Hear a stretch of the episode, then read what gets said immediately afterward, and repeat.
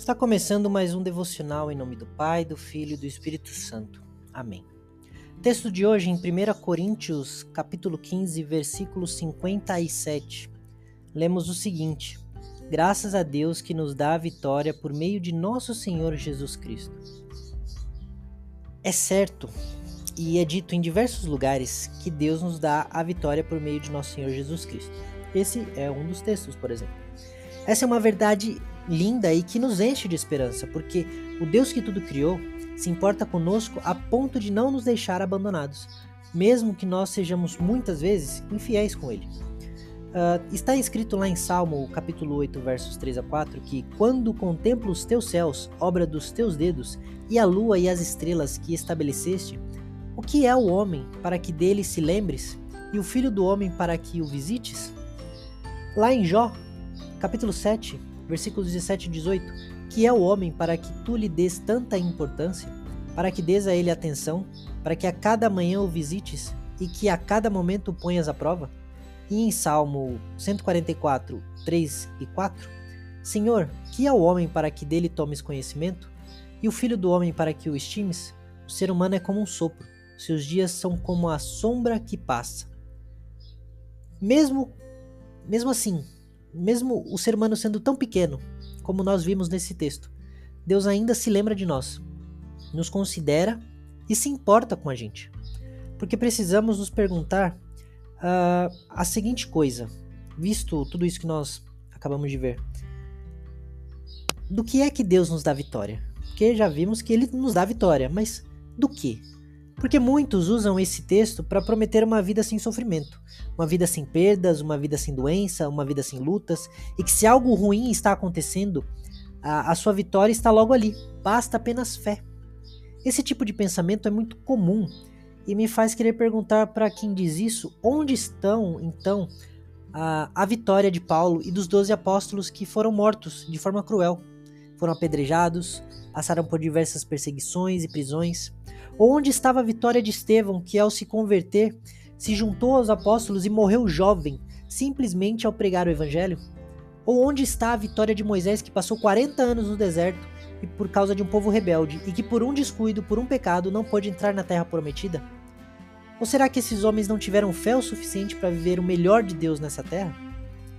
O escritor de Hebreus ainda vai mais longe e ele cita outros exemplos como Abel, Enoque, Noé, Isaac, Jacó, Sara. E a todos esses exemplos ele diz o seguinte, lá em Hebreus 11, verso 13: Todos estes morreram na fé, não obtiveram as promessas, mas viram-nas de longe e se alegraram com elas, confessando que eram estrangeiros e peregrinos na terra. Então, somos mais que vencedores, sim, mas com relação ao que? Se lermos o que vem antes desse versículo, vamos descobrir.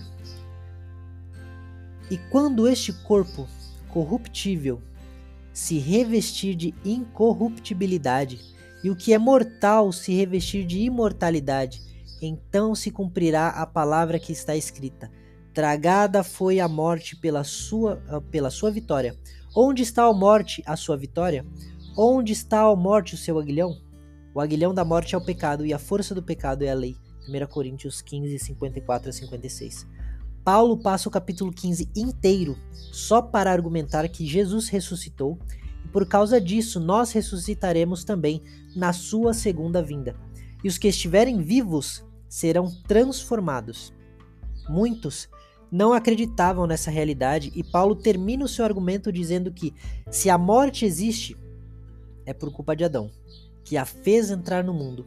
Mas agora Cristo venceu a morte e, portanto, nós que recebemos dele a mesma vitória, também venceremos a morte. E essa é a vitória que conquistamos em Cristo Jesus, a vitória contra a morte. Pois um dia voltaremos aos nossos corpos, agora transformados, para vivermos eternamente com o Senhor, não apenas em espírito no paraíso, mas de corpo e espírito, no novo céu e na nova terra. E que a vitória pode. É que vitória que pode ser maior do que essa? Qual vitória nós estamos esperando? mais. O que mais pode ser é, mais importante, mais grandioso do que a vitória contra a morte que Cristo conquistou?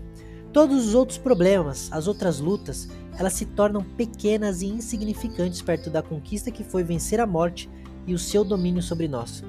Agora não precisamos mais ter medo de morrermos em nossos pecados, morrermos e estarmos longe de Deus. Agora podemos viver uma vida confiando em Deus e suportando todas as coisas, porque ainda que a morte chegue a nós, e ela chegará a quase todos um dia, nós já a vencemos e o máximo que ela pode fazer é nos deixar mais perto ainda do nosso Salvador. Assim como está dito lá em Filipenses 1, versículo 21, porque para mim o viver é Cristo e o morrer é lucro. Que essa seja a verdade, uma verdade enraizada nos nossos corações, que nos dê fé e esperança.